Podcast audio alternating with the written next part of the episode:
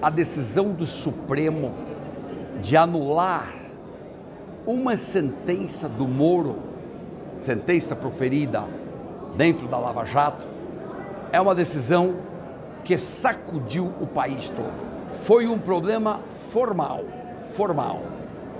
Moro, na hora de ouvir todo mundo dentro do processo, ouviu delatores e delatados tudo junto, tudo junto. De acordo com o Supremo, o correto seria ouvir primeiro os delatores e os delatados por último. Eles teriam o direito de falar por último. Formalmente, sempre é polêmico tudo isso. Não está na lei de modo claro.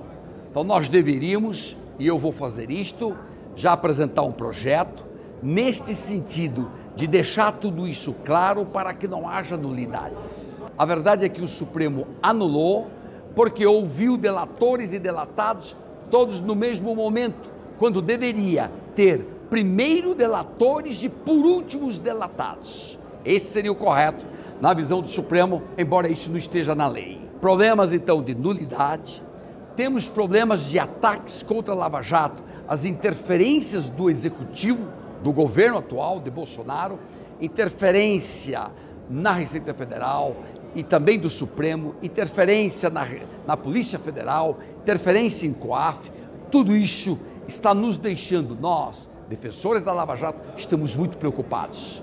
E ademais, uma decisão do ministro Toffoli suspendeu a investigação do filho do presidente. Nós achamos que isso é um ataque direto à Lava Jato. Eis a questão: Lava Jato vai morrer? Não deve. Não deve. Nós vamos lutar por prosseguir, tem que seguir, tem que seguir avante, mas de qualquer maneira, Lava Jato está sendo muito, muito, muito bombardeada muito bombardeada. Vamos ver o que sobra de tudo isso, desses escombros todos. Temos que renascer, ajustar os pontos que tem que ajustar na lei e, de qualquer maneira, meus caros, punir gente graúda com interferência em todos os poderes é muito difícil neste país. Não é brincadeira.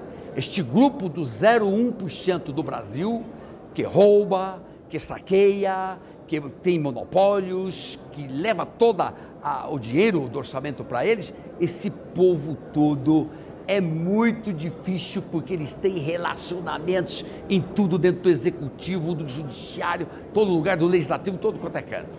Então é difícil, mas nós não vamos perder a luta.